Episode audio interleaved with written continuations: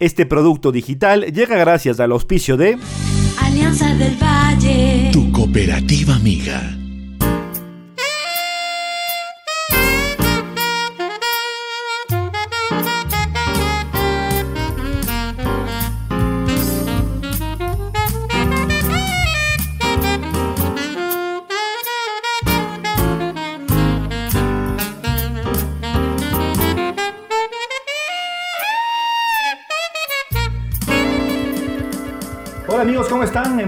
Tardes, bienvenidos a otro episodio más de Café Estéreo con William Dávila Vacías. Para mí es un placer seguir con invitados que por supuesto nutren a nuestro podcast y claro, en esta emisión, como ya lo hemos hecho en los anteriores capítulos, estrictamente con video. No se olvide que este podcast se llega gracias a Cooperativa Alianza del Valle, que tiene su crédito 100% digital y hoy estamos ubicados en el restaurante Bodegón Argentino, ¿no? Comida, eh, por supuesto, gaucha, en donde puedan disfrutar de los mejores eh, cortes eh, acá ubicados en la ciudad de Quito. Vamos a ir informando también sobre aquello, así que arrancamos con nuestra invitada y para mí es un placer dar a conocer en este episodio a una amiga, una compañera periodista, de la cual pues eh, la vi crecer eh, hace mucho tiempo y hoy es una periodista ya totalmente consolidado. Joana, Joa Calderón, ¿qué tal Joa? ¿Cómo estás? Buenas tardes. ¿Qué tal, William? Eh, Willy, un gran amigo y que también tengo el gusto de compartir en varias transmisiones. Empecé en básquet, en fútbol y ahora es uno de, de mis compañeros, mi dupla de fórmula en las transmisiones que compartimos cada fin de semana. Y la verdad es un honor estar aquí en Café Estéreo contigo y una charla de la que vamos a compartir varias anécdotas de las que estoy segura. Yo la, la primera pregunta que siempre hago es, ¿te gusta el café? ¿No te gusta? ¿Tomas café o solo cuando es compromiso? Eh, ¿cómo, ¿Cómo es con la bebida, con esta bebida espectacular como es el café? Sí me gusta. Sí. Eh, y casi No siempre yo, lo ¿no? tomo. O sea, no, tú ya eres un suave, poco suave, exagerado. suave, Pero sí, casi siempre lo tomo. Eh, pero en el día puede ser una vez. Ya, una vez. Sí, pero de la semana eh, casi seis veces. Seis veces, ¿verdad? Sí. Es un- eres una Sí. consumidora de café moderado. entonces, Sí, me ¿no? gusta bastante y me da energía, la verdad, durante todo el día. Por ejemplo, en el desayuno no puede faltar. Claro, claro, después de- del desayuno eso es perfecto. Así que empezamos, permítanme hacer A un ver. pequeño brindis para empezar nuestra charla con en café. esta conversación. Además hay que decirle a nuestra gente que ya de- desde estos episodios estamos muy gustosos de contar con su presencia y sus suscripciones en YouTube, eh, tanto en Spotify, en Apple Podcast, en Google Podcast y también eh, en nuestro canal amigo Desalineados para eh, que tengan todos esos canales eh, de comunicación. Empezamos. Bueno, eh, tú estudiaste en la Universidad de las Américas, ¿no? Comunicación, Sí. pero tu encuentro con el fútbol viene de mucho antes. Cuéntanos cómo, cómo empezaste con esto, eh, cuándo dijiste yo quiero ser periodista, cuándo dijiste voy a especializarme en eso o, o se fue dando, ¿cómo fue? La verdad, eh, desde, desde que tengo creo que uso de razón, me encantaba el fútbol. Y no puedo decir que me encanta, sino que soy enferma. Es eh, ya muy extremo mi gusto por el fútbol. Que mi mamá dice que yo ya me paso porque llego de trabajar y tengo que ver fútbol. Y si no estoy viendo, estoy leyendo o estamos en algo familiar y estamos hablando de fútbol. Entonces, siempre tengo que ser algo relacionado al fútbol. Y desde que lo veía mi papá eh, ver fútbol, me acostaba con él, eh, él iba a las barriales y yo lo acompañaba, veía cómo se ponía las medias y yo también quería hacer lo mismo. Juega fútbol, ¿no? Y aparte, con, ajá, mi papá te jugaba, Pero mi hermano también. estuvo en las formativas. Y ahí viene el tema de que digo, bueno, yo también quiero jugar fútbol. Y mi papá me dice, bueno, y me pone en escuelas de fútbol. Eh, estuve con hombres. Eso y te iba a decir, porque hoy, hoy es más común eh, Ajá. que, que existe escuelas eh, netamente de, de- de niñas o de mujeres. Eh, antes no, no tenías que... Antes que- ni siquiera había campeonatos de mujeres. No, nada, nada. A eso voy. Entonces, hoy cuando veo eh, que hay lo de los campeonatos, veo eh, que hay el tema de, de que juegan Libertadores de la selección, digo, qué suerte que tienen las chicas de ahora. Pese a que todavía se quejan de que no tienen el apoyo, pero yo digo, si estuvieran en mis tiempos, es la verdad un desarrollo a comparación de antes. Ni siquiera había eh, un, un programa de fútbol. Hoy tienen varias alternativas que antes no había nada. Claro, claro. Yo recuerdo que el primer campeonato que yo jugaba en la Liga Barrial del, del Don Bosco, éramos seis equipos. Y no había más. Eh, teníamos que esperar que jueguen los varones y después íbamos nosotros. Teníamos que alternar con ellos. Eh, las escuelas de fútbol teníamos que jugar con hombres, eh, éramos dos mujeres con, con, mi mejor amiga y no había más. Entonces ahí viene el tema de que digo con mi papá, bueno, quiero jugar fútbol, comienzo en las barriales y, y dije, bueno, quiero ser futbolista. y entonces mi papá dice, del fútbol no vas a vivir. Entonces después digo, quiero ser periodista deportivo, pero tengo que trabajar algo ligado al fútbol.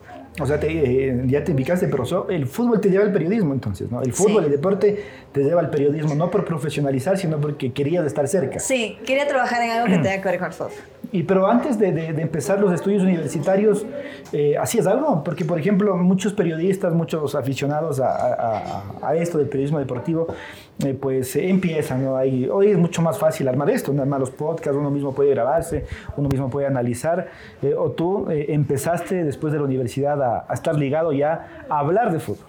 Bueno, termino el colegio y digo, me voy de intercambio antes de empezar la universidad. Empiezo a, ver oportunidades de, de dónde estudiar un poco el idioma. Sabes que es importante el tema de, de uno tener otro idioma y, y, decido ir donde nace el fútbol.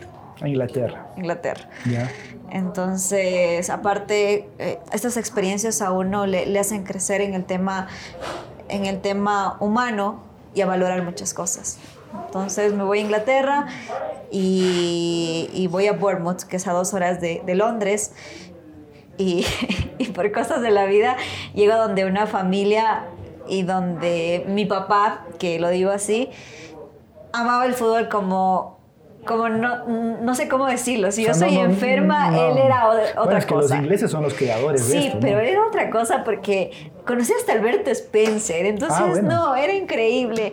Yo me sentaba con él y dije, no, si llegue, llegué donde esta familia, definitivamente tengo que estar en algo del fútbol. Entonces yo le decía que yo quiero ser periodista deportivo y él me decía, sí, él me contaba de, del fútbol allá, eh, él aparte te, eh, era director técnico del, de, del, hijo, el hijo tenía en ese tiempo 14 años, yo le acompañaba, veía cómo era, me explicaba, me decía que, que el inglés tiene que ser hincha de donde, de donde él nace, él era de Coventry, entonces me decía, nosotros tenemos...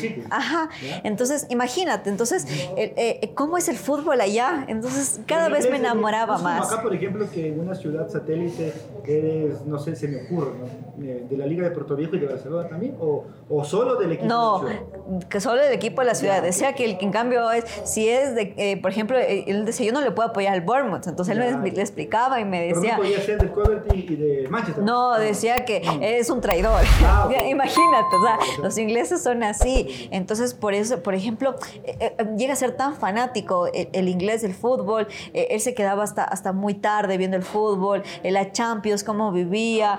Entonces, eh, yo comienzo a decir, bueno, definitivamente creo que esto es una señal de que yo tengo que estar en algo ligado al fútbol. Si llegué hasta una familia hacia el otro lado, es porque comencé a entender más la historia del fútbol, me explicaba, me contaba el, la la historia, por ejemplo, de, de Cristian Benítez, eh, de por qué no se quedó. Me decía, ¿cómo no puede estudiar el idioma? ¿Por qué son así los sudamericanos?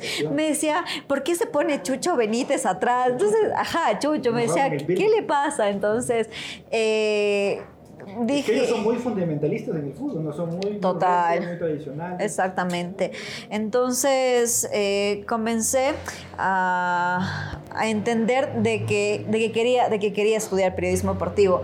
Eh, él aparte me, me, me, comenzó a guiar un poco en el tema del periodismo deportivo porque me decía, escucha, eh, escucha las preguntas que hacen. Obviamente que era en inglés porque yo estaba aprendiendo el idioma. Entonces él me ayudaba también en aquello. Entonces yo sé cómo es el periodista allá en, en, el Reino Unido. Entonces cada vez entendía de que bueno, quiero seguir esa profesión. Los medios de edad son muy buenos, ¿no? Exactamente. Además, sí, sí. también se aprendió de eso. ¿Qué tiempo sí. estuviste? ¿Un año? Diez meses. Diez meses. Poquito para edad. ¿Te fuiste a algún estadio ya? Eh, sí. Eh, era algo que no, no podía perderlo, pero eso sí a, a través de mi trabajo él me decía aquello, si tú quieres ir a los estadios, pues no tienes que pedirle a tus papás, trabaja yéndote a los estadios. Ah, mira tú. Entonces sí. ¿Una entrada ya cuánto cuesta? Eh, Más o menos. Depende, si tú comprabas con anticipación, podías encontrar alrededor de los 80 dólares, pero si comprabas eh, ya cercano, claro que encontrabas a los 250, eh, 300 dólares. Pero ahora también hay mucha sociedad en el fútbol, ¿no? Los, Claro. Es decir, la gran cantidad de entradas la abarcan los socios y Ese es otro problema, por, eso te digo si encuentras con anticipación. Mm, Porque los mismos socios pueden revender. Sí, entonces él me ayudó eh, porque justo antes de regresar jugó justo la final en Wembley, eh, Antonio Valencia con, contra el Barcelona. Claro, Manchester y Barcelona, que perdió el Manchester. sí. Entonces justo estaba Antonio Valencia, es- ese tiempo en Manchester United, hablábamos de Valencia, entonces eh, cada vez eh, entendí mucho de, de que, de, de esta era mi profesión. Entonces, cuando yo ya regresaba a Ecuador, él me decía, tú tienes que estudiar eh, periodismo deportivo y tienes que enfocarte en la televisión, vas a llegar. Eh, Entonces, cuando uno eh, planifica sus sueños y sus metas, sabes que va a ser difícil, pero tienes que plantearte siempre una meta. Le, le has mandado fotos, videos, Sí, sabe que estás en esto sí, ya. Sí, sí. Siempre, siempre Ah, ya. lo hago. Eh, es más, el 17 de mayo cumplió años y, y- y- y le, le envié una foto, él sabe que estoy en Gol TV y me dice que se alegra mucho de que, de que crecí tanto. Pero él dice que cuando uno siente pasión hacia algo, lo vas a lograr. Claro. Porque sabía que él amaba mucho, que yo amaba, que yo amo mucho el fútbol. Entonces, eh, él me decía, si tú sientes tanto, tanta pasión por el deporte, lo vas a lograr. O sea, tuviste dos papás futboleros, ¿no? El, Sí. el de casa y el adoptado allá Inglaterra. Exactamente. Eso, eso es la ¿Y primera quién lo parte. conoció? Ah, ¿los se conocieron Sí, se conocían. Mi papá le llevó la camiseta de la liga. Ah, bueno. Entonces de- debe ser hincha de la liga. Sí, él es hincha de la liga, dice. Perfecto. Y, lo cono- y sabía que, que eh, sabía de liga porque, le- eh, porque yo le dije, ¿conoces a liga? Y me dijo, sí, el que se enfrentó al Manchester United. Conocía de todo, Willy. Claro, para, que, para que él sepa quién era Alberto Spencer, te debes imaginar. Claro, claro. Bueno, Porque- Alberto Spencer en su época conducido No, era un pero- enfermo de fútbol. Tú, tú le, le preguntabas cualquier cosa y él entendía. Le decías de Agustín Delgado y decía, ah, el que jugó en el Southampton. Entendía todo. Ah, bien. Todo, todo entendía. Fútbol, futbolero Sí, a carta cabal por de eso lunes te lunes, era un 24/7. enfermo. Espectacular. Llegas acá, vuelves, eh, aprendiste inglés, tuviste tu trabajo allá, hiciste el intercambio y, y no fueron trabajos eh, ¿Cómo fue? ¿De qué trabajaste de mucama, Ya, claro, eh, limpiando baños Ya. universidades, pero hice todo con tal de conseguir las entradas a los estadios. Está bien, pues. Trabajé para aquello. Ahí es cuando uno valora, ¿no? Cuando uno Sí. mismo construye y, y tiene que pagarse sus Más que nada porque dije, voy a hacer todo por tratar de ir a la mayoría de los estadios. Era por eso que ¿Conociste porque cuántos? trabajé. El del Chelsea, Stamford Bridge, Ya. Old Trafford, eh, para irme a la final de Wembley y Wembley. también para irme a, a- este fue para irme al Camp Nou, no solo para irme a, a- a los estadios de Inglaterra, sino también para conocer el estadio del Barcelona, porque era mi sueño, era un partido del Barcelona. Y también para conocer, eh, fui dos, dos partidos del Chelsea, porque me gustaba mucho el Chelsea, para ir a un partido del Manchester, que era un partido, eh, otro solo de la Premier, y para ir a la final de, de la Champions. Perfecto, muy bien. Vu- Vuelves a Ecuador y dices, bueno, ya es momento de estudiar, de, de Ah, y el del. Arsenal también, uno de los muy bonitos, el de Lindo, Stadium. Sí. El, el, nuevo. El nuevo, el Emirates Sí, porque el Stadium, otro ya, sí. ya no existe, ¿no? Llegas a Ecuador, cuéntanos cómo, cómo eh, decidiste impulsar ya tu carrera de periodismo. Bueno, eh, llego a Ecuador y sí solo estoy periodismo deporte, es periodismo, perdón, en sí, periodismo Sí, acá- en general. no. Y después eh, ingreso a Match Deportes. ya, Voy al programa sobre la pelota. ya. Sobre la pelota. Esa fue tu primera experiencia en radio, ¿no? Sí, pero no piensen que uno va a un programa y ya va al micrófono. Yo No, llegué no, no. y estaba sentadita detrás de la cabina y solo hablé De como oyente, así. ¿no? Ajá. Prácticamente era Claro, oyente. sí. Entonces Después te hacen hablar la hora, después te hacen leer Sí. las menciones, ese es paso a paso. No, no, no leí nunca menciones. ¿Nunca no, menciones? nunca leí menciones. Ya. Leía mensajes después. Mm. Entonces llegué y recuerdo que estaba sentada eh, en el parqueadero y llega Aurelio Dávila. Y me quedaba bien. Aurelio siempre cuenta esta anécdota porque dice, nunca voy a olvidar que llegué un día a un programa eh, y, y le veo a Giovanna sentada en el parqueadero, en la parte de afuera, hasta que le dé la oportunidad. Eh, habían conversado mis papás con Juan Roberto Mar, porque lo conocían de la universidad, a ver si me podía dar una oportunidad. Ujú. Y él dijo que claro, que lo iba a pensar, a ver qué, qué oportunidad me puede dar. Pero él dijo que vaya a ver cómo son los programas. Claro, claro. Nunca que me iba a dar la oportunidad, sino que vaya y vea cómo se hace radio. ¿Qué quiere decir eso? Que me siente afuera del programa. Entonces yo llegué y, y estuve afuera sentada en el parqueadero hasta que hice el programa y pueda subir. Entonces Aurelio llegó y me vio sentada y justo parqueó y solo dijo buenas tardes y yo buenas tardes. No sabía quién era, la verdad. Entonces después ya subí y comencé a ver su programa. Y yo estaba sentada afuera de la cabina. Y ahí llegó Freddy Álava, Sebastián Machado, eh, eh, Luis Miguel Valdeón y estaba Sebastián Ríos Castro. Y yo sentada viendo cómo hacían el programa. Después pasó una semana y yo anotando todo lo que hacían. Eh, hacen esto, hacen esto, todo lo que hacen. Metódico antes, ¿no? Ajá. Anotando. Saluda aquí a tal hora. Dice tal cosa. Ajá. Y después leer mensajes. Ujú. Ay, no, para leer mensajes yo me ponía nerviosa. Y yo ¿A qué tiempo te llega el micrófono? Porque para, para la gente que, que nos observa, que nos Hoy es escucha... mucho más fácil, eh, Willy. pero no está bien a veces, porque uno, uno no, no quema las, las etapas que se deben quemar. Totalmente. Y, y yo he visto, por ejemplo, en varios medios, no es una crítica, sino que más bien y es una opinión de que deben ir quemando eh, Sí. etapas. Uno no puede... Yo recuerdo, por ejemplo, eh, a, mi, a mi maestro Alfonso Lazo, él me decía, yo no le voy a mandar eh, en el primer programa a comentar una situación polémica. Totalmente. Tiene que ir poco a poco. Entonces, eh, es eso, pero me parece que, que tú fuiste cumpliendo ese tema, ¿no? Sí, y recuerdo que los primeros, los primeros días que leía mensajes me decía, tiene que hacer esto Luis Miguel Valdión, y me mandaba a leer los libros. Entonces yo iba y leía los libros de la historia, porque ellos, yo me acuerdo cuando leía mensajes, se ponían a dar alineaciones de los mundiales, y yo era así, pero no tienen internet, Y- y de ¿sabe? ca- y de La cabeza, alineación claro. de memoria, pero decían del mundial del 54 de Alemania, y yo era así asustada, y yo decía, Dios mío, yo voy a seguir periodismo deportivo y voy a hablar, y yo no me sé esas alineaciones, y yo me asustaba. Entonces yo llegaba a mi casa y literalmente a leer historia de los mundiales. Yo me ponía a leer la historia de los mundiales y anotaba en un cuaderno. Y decía el otro día, cuando ellos den, yo estar atenta. Sí, decía, a ver esto. Entonces yo siempre me acordaba, decía, a ver, ellos dijeron después de Brasil del 58. Entonces yo era, estuvo pelea. Entonces yo era, anotaba. Entonces todo lo que ellos decían. Recuerdo que me mandaban los libros y me decían, a ver, aprendas. Entonces, entonces yo me quedaba con, con en la cabeza el, te- el tema de la memoria que ellos tenían. Y me quedé muy sorprendida porque dije, no puedo creer que los periodistas deportivos tengan ese tipo de memoria y yo no la tenga. Entonces dije, me toca prepararme mucho. Es mucha lectura, ¿no? Sí. Mucha lectura. Entonces, eso eran las cosas que más me quedaban en la cabeza, el tema de la lectura. Entonces dije, creo que me estoy quedando en ese aspecto porque yo de, de- de lectura de la historia no tengo tanto.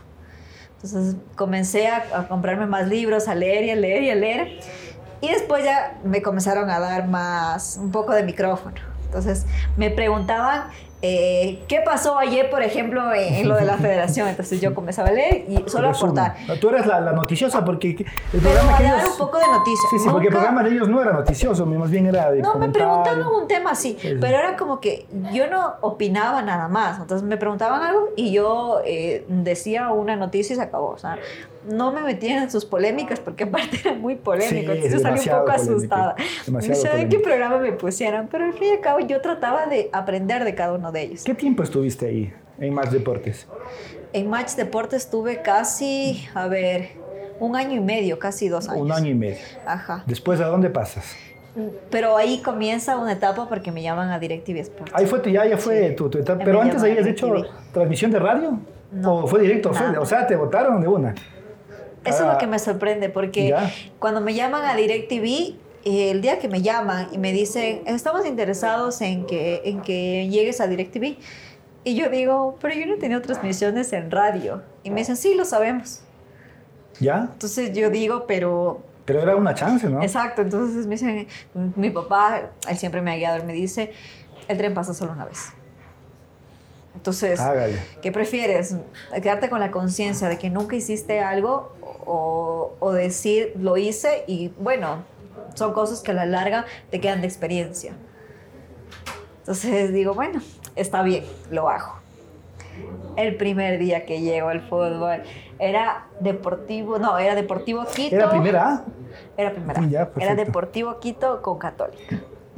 Llego a una transmisión de fútbol, primera vez, ni siquiera en radio, nada.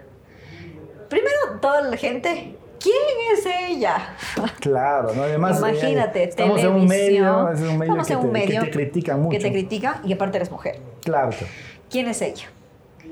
Y bueno, yo llegué al frente, Fabián Gallardo. Yo, el señor el que le ve la televisión. Y yo, no. ¿Con quién te tocó esa transmisión? Andrés Larriba. Con Fabián Gallardo y Andrés Larriba, yo, Dios mío santo. Yo rezaba y decía, ay, no, no, no, ¿qué me pasó? ¿Qué, qué acepté? Y yo le llamaba a mi papá y le digo, papá, y me dice, no, me dice, tranquilo. Pero previo a esto, eh, yo hablé contigo, ¿te acuerdas que te pedí muchos consejos? Fui donde ti y te dije, Willy, ¿qué hago? Entonces tú me dijiste, tienes que hacer esto, esto, esto. Fuimos, recuerda, con el chip a tu casa. Sí. Entonces tú me dijiste, tienes que hacer esto, esto, esto. Eh, recuerdo que hasta le llamé a la samba. No, fue una semana que todos me dieron consejos. Recuerdo que tenía 20 mil hojas. Y yo dije... Y de esas 20 mil hojas ocupaste una. Exacto. Así suele pasar a veces, ¿no? No, sí, pero obviamente los nervios es muy complicado. Una cosa que hagas para radio y así tienes nervios y otra cosa que hagas para televisión. Yo sabía cómo se hace un borde de campo. He visto mucho fútbol en mi vida, pero otra cosa y es estar frente a, a la televisión y en ese, en ese momento. El- Para mí, esto to- todo esto es experiencia. Obvio, obvio, claro. Y, Exacto. Y el, em, el nervio, ¿cómo, ¿cómo lo fuiste superando? Porque yo te digo, Es ahora ya como un, como un, digamos, espectador, la Joana Calderón de esa época, la Joana Calderón de esta No, época es pues, otra mu- cosa. mucha, mucha diferencia. Eh, demasiada diferencia, pero eso está bien porque, Existe. porque, porque uno eso es lo que dice, ¿Qué? ¿no? ¿Dónde la cambiaron? Sí, la posibilidad es esa, ¿no? De que te dan el chance, pero tú trabajas para eso, pues eso no se gana de gratis. eso Todo es cancha, es eso, la palabra. Eso, eso digo, hay que hacer conscripción en esta carrera, ¿no? Sí. Tienes que, que sudártela, tienes que ir desde el inicio, caes, recibes Lo único que no ha cambiado es la adrenalina que siento en cada partido. Qué lindo que es eso, ¿no? De, de Sí. saltar a la cancha, ver la alfombra ahí, y sea cual partido que sea, ¿no? Exacto, por ejemplo, A mí me pasa eso, al gente, menos. mucha gente me dice, y he escuchado algunos que dicen, ay, no, es un partido... Sí, te tocó Serie B. Ajá, y es como Ajá. que yo cuando escucho digo, ah, yo lo vivo de la misma manera. Entonces yo cuando llego, por ejemplo, cuando comento hasta en la radio, lo hago de la misma manera como, por ejemplo, ayer lo hice un Boca Barcelona que el lunes cuando hice técnico universitario Orense. Lo hago de la misma manera porque me gusta, me gusta lo que hago. Y cuando igual eh, en, en Gol TV tengo que hacer un partido de la Serie B borde de campo, lo mismo hago que en una final. Ujú. Porque es tu trabajo. Y, y- y- y sientes lo mismo. No veo la diferencia de hacer los datos para un cotejo de Serie B que hacerlo para un partido de Serie A. Yo, yo, eh, me llevaba también un, un recuerdo de alguien que tú también conoces, un amigo mío, Reinaldo Romero, y le decía, tienes que hacer cada partido como que fuese el último de tu vida. Totalmente. Así sea un Espoli, en esa época un Espoli América, me acuerdo. que, que claro, uno cuando empieza capaz de se cuestiona y dice, ¿por qué me pusieron este partido? Y esa hora Exacto. jugaba Liga Nacional, que era el partidazo de la fecha.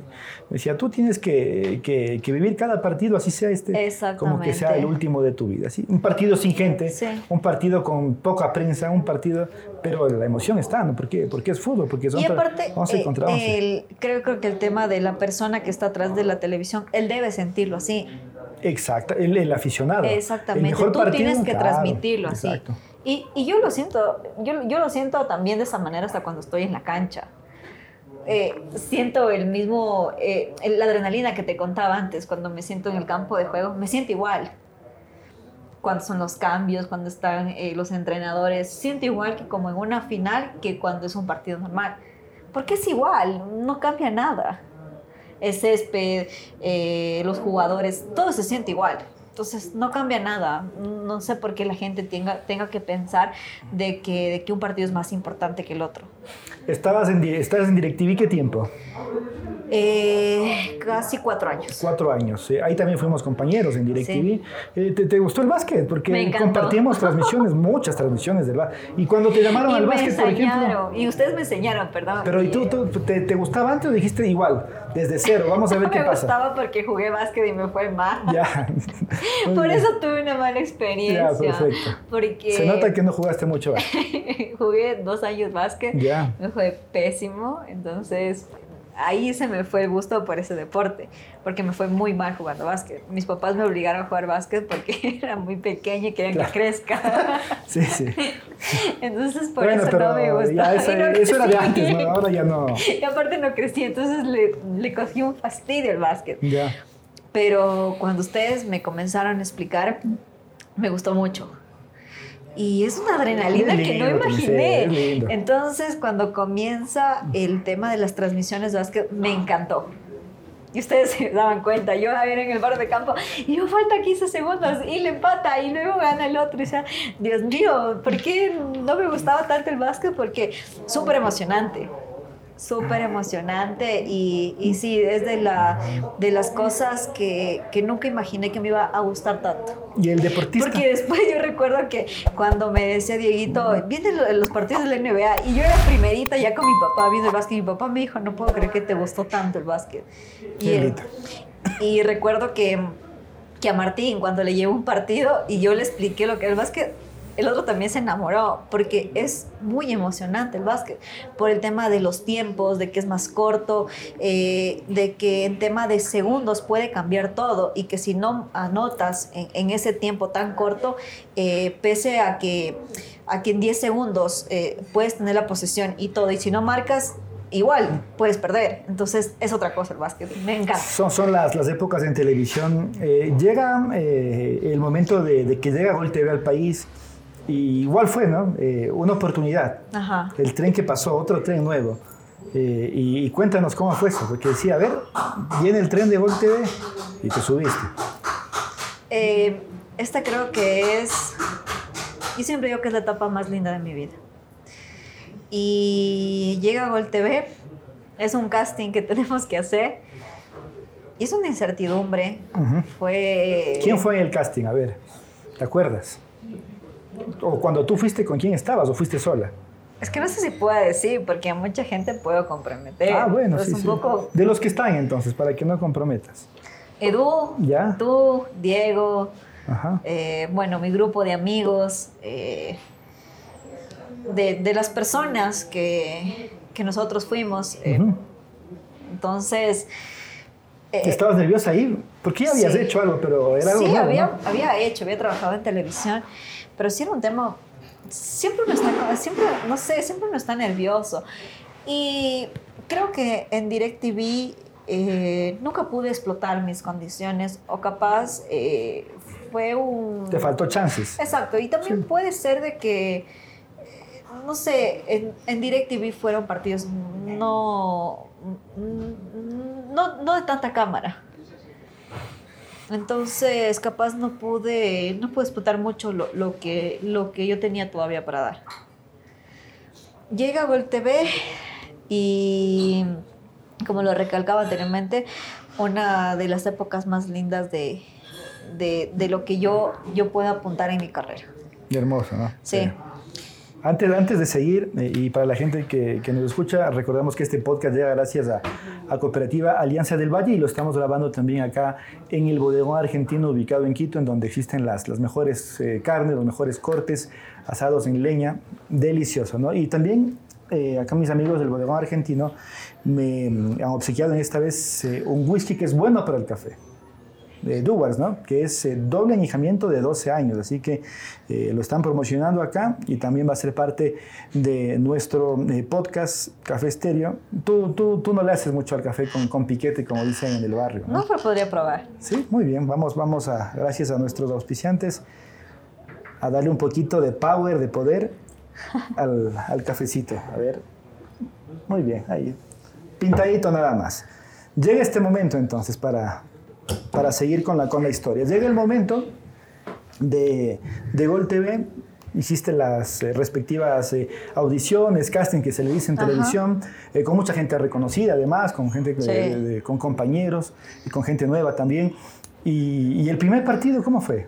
El primer partido que ah, nos hace, tocó hacer juntos. Claro, y lo partido, peor ¿no? es que el, el, primer partido que hace justamente en Ecuador, Gol TV lo hace con nosotros. Claro. Eh, lo hace con Liga Deportiva Universitaria en una noche blanca, que con era Tolima. con Deportes Tolima, uh -huh. eh, exactamente, y, y, me va bien.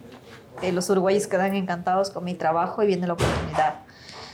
Entonces me dicen, Joan, nos encantó tu trabajo y la verdad estamos encantados y, y queremos quedarnos contigo. Entonces,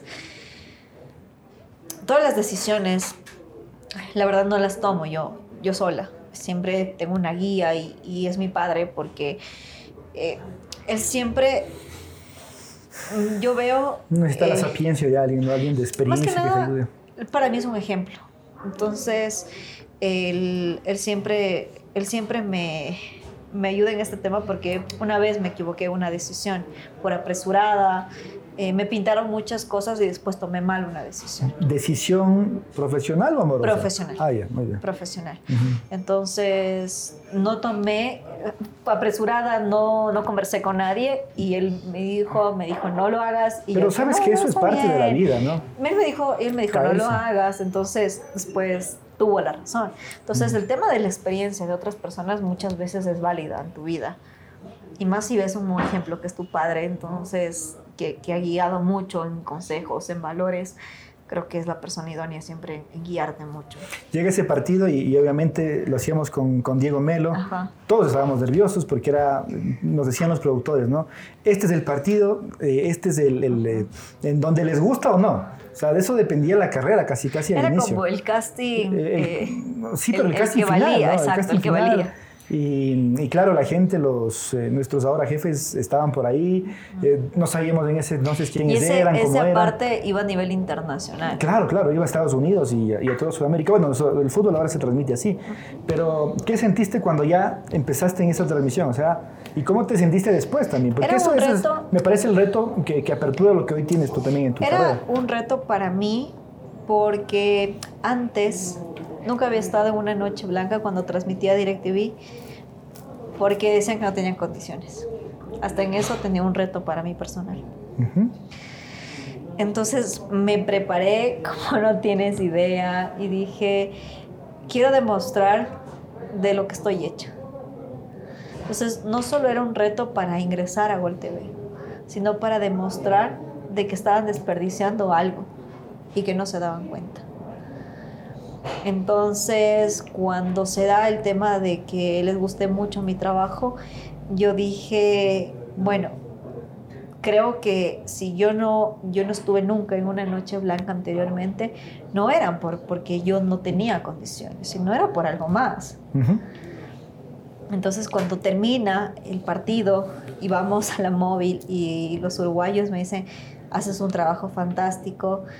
La verdad es que después solo lloré, pero lloraba de emoción de decir, hice un gran trabajo. Y no solo fueron ya después palabras de los uruguayos, sino gente que me decía, buen trabajo, felicitaciones, la verdad la rompiste en entrevistas, en todo. Entonces dije, esto que me sirva no para quedarme satisfecha por lo que hice, sino para mejorar todavía. Eh, cuando se da esto, viene el tema de agradecer a DirecTV y ahora sí comenzar con Gol TV. Ujú.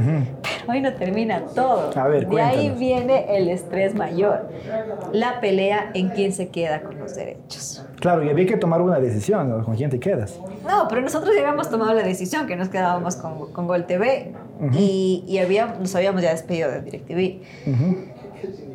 y viene toda esta pelea de, de, que, de que nosotros ya habíamos quedado con Gol TV y que no, ahora DirecTV se iba a quedar y ahora Gol TV. Fue una semana, no, fue casi un mes de estrés.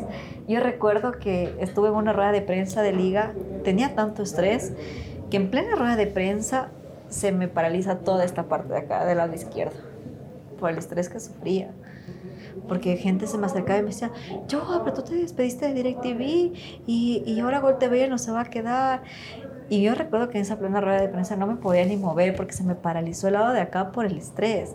Y, y, lo- y el fisioterapista de liga me tuvo que llevar a la, a la sala, ajá, me tuvo que inyectar, Sí, sí. pero él me tuvo que llevar a la sala de fisioterapia a hacerme un masaje porque no podía ni moverme.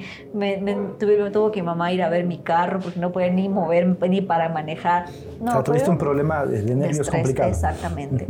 Eh, entonces fueron días muy complicados y cuando ya finalmente Gol TV se con los derechos fue eh, un alivio, pero tremendo. Un respiro, ¿no? Sí. Largo. Porque dices, bueno, ¿en qué me metí? ¿Qué decisión tomé? Eso, lo, lo que tú decías, ¿no? ¿Será que tomé la mejor decisión? Exacto. Entonces es complicado, pero a veces eh, uno dice, tienes que tomar decisiones en segundos. La vida es de decisiones. Exacto. Como la canción. Pero, pero es así, porque eh, si no tomas decisiones, después te queda la conciencia de no saber qué hacer. Eh, en Gol TV aceptan varios proyectos que, que yo comencé a hacer en, en, en mis páginas de YouTube. Eh, me va bien, eh, comienzo, comienzo a encaminarme en otros, en otros retos. Después viene viene el tema de perfiles, me convertí en reportera, me, me, dan la oportunidad de ir a cubrir un mundial Gol TV. Entonces se me abren las puertas y el campo como nunca me imaginé. Tienes dos mundiales, ¿no? Tú. Ajá, el primero como fanática, pero el otro viene ya, Ya por con, Gol TV. ya, ya con, con prensa, ¿no? Entonces, eh, ellos encantados con mi trabajo, eh, me confían mucho en mí, entonces yo digo, como ellos confían en mí, yo también tengo que, que demostrar esa confianza. Me comienzo a preparar más, estudio, leo y digo, yo quiero cambiar el tema del borde de campo. ¿Cómo cambiar? Eh, no solo hacer algo tan básico, sino ir más allá de lo que hace el borde de campo en cuanto a estadística. Y cada vez me, me comienzo a alimentar el doble de lo que quiero brindar ya en. Entonces a veces me dicen, loco, si tú sabes algo ya del jugador, y yo no sé, hasta ya mismo te vas, vas a saber qué hizo eh, a los cinco años, porque es increíble todo lo que llegas a saber. Pero es la Porque me- preparación, ¿no? Exacto, porque me gusta leer mucho de lo que hace el jugador, de esto, del otro, para que sea algo que nutra mucho a la transmisión y no es algo típico. Y, y esto es porque me he sentido tan bien en Gol TV y quiero que ellos también eh, sientan ese rédito de haber confiado en mí. Efectivamente. Y hay muchas historias bonitas, eh, también hay historias complicadas, algo, algo feo en esta última etapa que hayas tocado, eh, tenido que vivir profesionalmente. Es dura esta profesión. Sí. El tema del machismo. Todos los días lo sufro, todos los días. ¿De, lo, de parte de quién es el machismo? ¿Los jugadores? Eh, ¿El No. entorno periodístico? El, el- Eh, el tema de... ¿El aficionado? El aficionado, es muy machista. Dicen, Eh, esta mujer no puede hablar de fútbol. Todos, todos dicen eso. Eh, siempre que sales con algún comentario es como que... Porque uno se equivoca, ojo, pero cuando uno se equivoca tiene menos repercusión que cuando una mujer se equivoca. Porque ellas se Es meten con el tema del lo del- género. lo del- lo- lo- cuando un hombre se equivoca es normal, cuando una mujer se equivoca no le perdonan. O cuando tú hablas y hablas mucho mejor que ellos les duele. Solo por el simple hecho de ser hombre piensan que ya saben de fútbol. Ah, Cuando una sí, sí. mujer, en cambio, comienza a hablar, les duele, eh, que no saben. Eh, yo he comenzado a, a- al, eh, a espe- a especializarme ahora en el tema del análisis táctico y se te ríen con conceptos, eh, salen con que, ah, ya sale con este concepto, se cree la, la- la- lo de la ciencia del fútbol cuando algo puede ser tan, tan, tan simple. Ujú. Y es como que no les gusta que una mujer sepa más de fútbol. No, que estudie ¿no? de eso. claro. Eh, y siempre quieren desmenospreciar a la mujer, siempre. Eh, salen ahora con el tema de, ah, solo, solo sirve para contar tiros de esquina. Entonces, es muy difícil el tema de, de que la mujer esté en este mundo. ¿Sabes qué? Ahora me acordé que hay mujeres que también son enemigas de las mismas mujeres. Ah, también. Eh, con Eh, esto de los tiros de esquina Sí, y demás, ¿no? y no solo esto, sino que aparte, Willy, no- nosotras, eh, hablando de las mujeres, tienen mucha envidia de que una mujer ahora quiera apuntar algo más allá. Y, y es culpa también de nosotras mismas de que nos conformemos con algo mínimo que es el borde de campo. No apuntamos a más. ¿Qué es ese más allá que buscas? El Profesionalmente. comentario. El comentario y especializarme en el análisis táctico. ¿Nunca te gustó narrar? No, yo quiero Nunca. ser analista y Ya. quiero ser comentarista. ¿Ya? Esos No. son mis, mis metas. ¿Hay alguna comentarista mujer que, que lo sirvas como referencia o tú quieres ir plantando tu, tu propia historia? Me gusta mucho. El otro día vi una transmisión, perdón, en, en- en- en un canal peruano de narradora, comentarista y dos bordes, cuatro mujeres, era fantástico. Eh, a nivel internacional, por ejemplo, me gusta mucho a mí cómo ana- analiza Morena Beltrán. Ya. De análisis táctico me gusta ella, Sí, cómo sí. analiza. ¿Ya? Me gusta ella en cuanto a análisis táctico. De comentarista, eh, de mujer todavía no tengo, pero me gusta mucho el análisis que hace Sebas Domínguez y, y- y La Torre en cuanto a análisis, en cuanto a comentario. ¿Tienes escuela argentina? ¿Te gusta eso? No O- mucho, pero tampoco es que me es como que me muero por Es- es- ellos. son los medios que se consumen acá también a veces. Sí, pero eh, es lo que es lo que más obviamente tú como tal lo dices. Por ejemplo, si tú ves la Champions, tienes para escucharlos a ellos.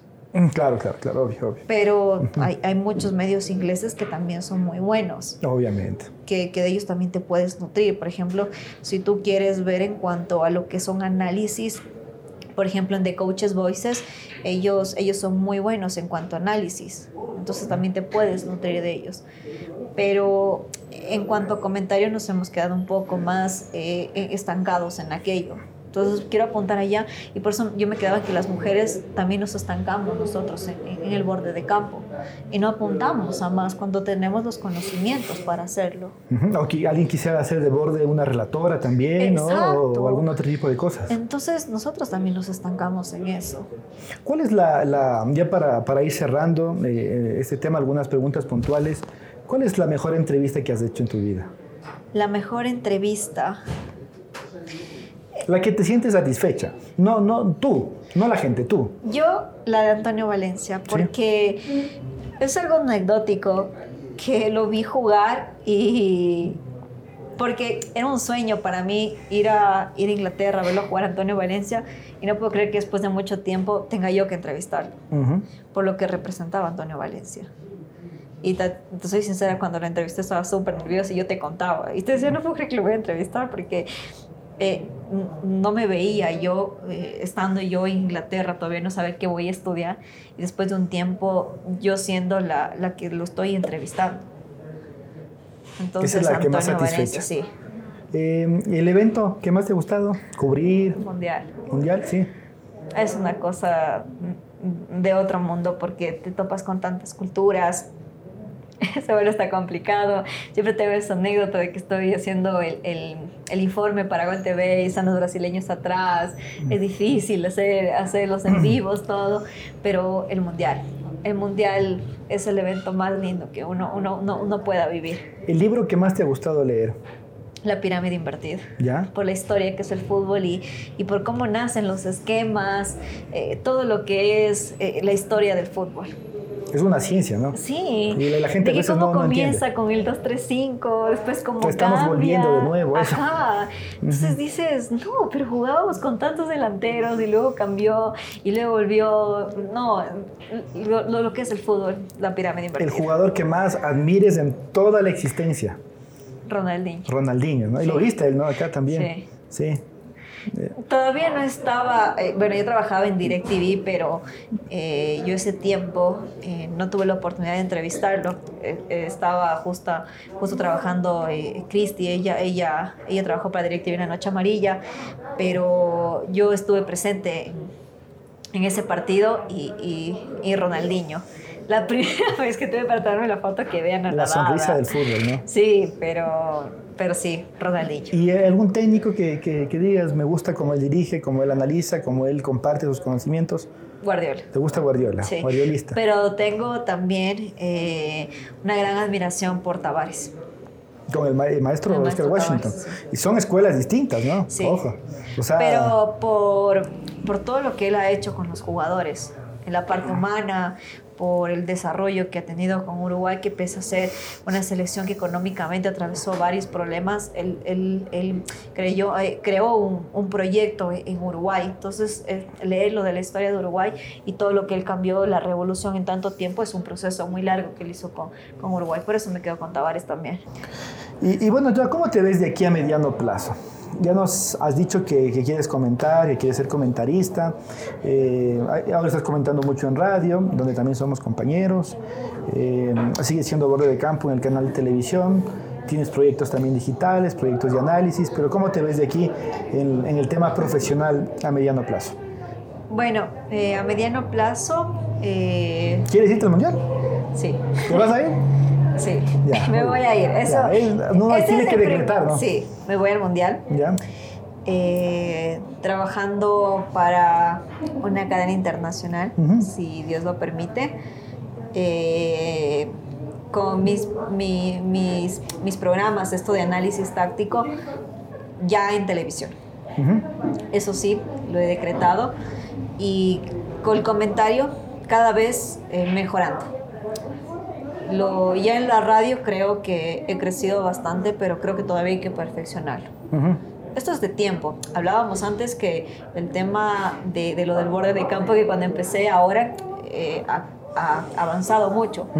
El comentario es igual. Esto también es de cancha. Y todavía a largo plazo el comentario ya en televisión.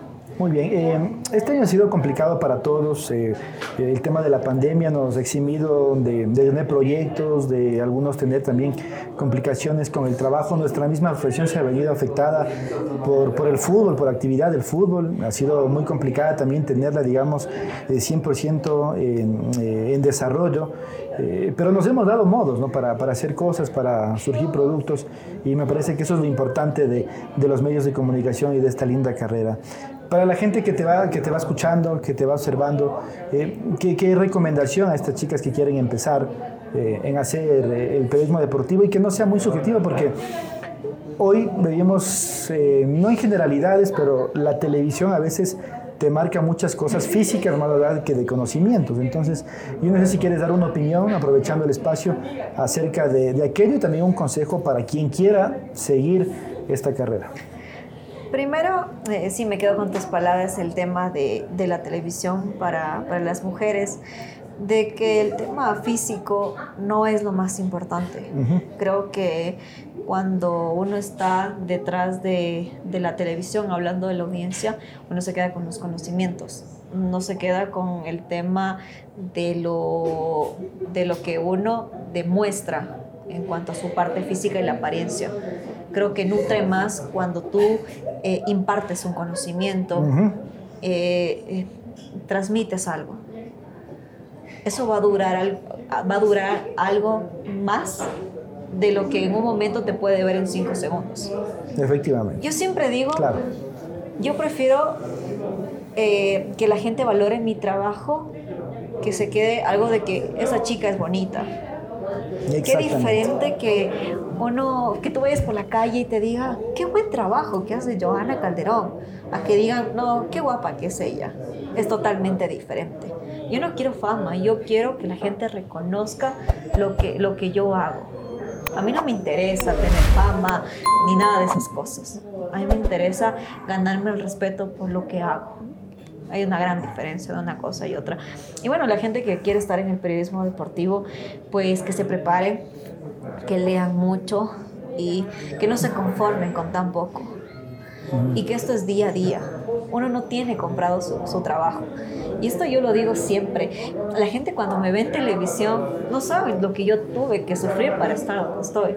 No piensen que yo hoy estoy en Gol TV y, y capaz yo mañana no sé dónde voy a estar yo mañana tengo un, yo mañana tengo un partido, pero yo para estar en este partido yo me preparo como me preparé cuando recién empecé.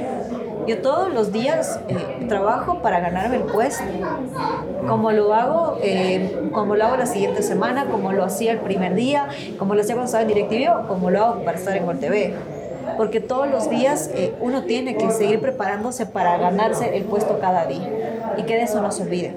¿La radio o la televisión? Las dos. Las dos, ¿no? Sí. No, no hay cómo escoger. No, no la no. gente a veces me pregunta, no, pero la televisión es más, eh, es más linda eh, porque tú, la gente te claro, ve. No, cada, para cada mí, eh, cada medio tiene algo importante. Y esta me gusta, te juro que cuando yo empecé me gustaba mucho el medio escrito porque a mí me gustaba la crónica, me gustaba escribir crónicas. Ahora capaz eh, ya no es como antes porque, porque estoy trabajando acá y hasta tengo el medio digital que hago análisis táctico, pero cada cosa tiene, tiene una tiene su magia. Tiene, tiene su cosa, magia, sí, sí. pero no, no, no, se fijen en un, en un medio. Cada, cada, cada lugar donde ustedes trabajen, traten de explotarlo y de llegar a su, a su audiencia de distinta manera. Pero no, no desmenosprecien a nada y prepárense cada día. Eso es lo que Muy les bien. puedo decir. Gracias, mi querida Doa, por acompañarnos en, eh, en este episodio. Ojalá podamos tener una, una segunda oportunidad. Para mí ha sido un placer conversar contigo y sobre todo eh, verte crecer. ¿no? Eh, más allá de que somos colegas, somos muy buenos amigos y para mí eh, siempre será un gusto también eh, entrevistar aquí en mi podcast a, a mis amigos. Gracias, Doa. ¿Algún mensaje final? Qué gusto haber compartido contigo, Willy, y la verdad la pasé súper bien. Y me acordé que estábamos en una entrevista porque la verdad fue una charla normal, eh, tomando café y ha sido un placer haber estado aquí eh, contigo, como siempre. Eh, más que un compañero de trabajo, eres mi gran amigo y son, son charlas enriquecedoras, la verdad. Salud con el Salud. café. ¿no? no se olvide que estamos en todas las plataformas digitales, ahora y en YouTube, también en Apple Podcasts, eh, en Spotify, en Google Podcasts, en Desalineados. Y quiero agradecer nuevamente a nuestros auspiciantes, a la cooperativa Alianza del Valle con su crédito 100% digital y por supuesto al gobierno argentino que nos permite acá estar en ambiente con la gente que viene acá a servirse eh, la mejor carne, por supuesto, eh, del país. Un fuerte abrazo a todos quienes nos, nos observan y nos escuchan en este episodio y nos reencontramos en una próxima oportunidad. No se olviden que una charla con café siempre sabe mejor. Chao, chao.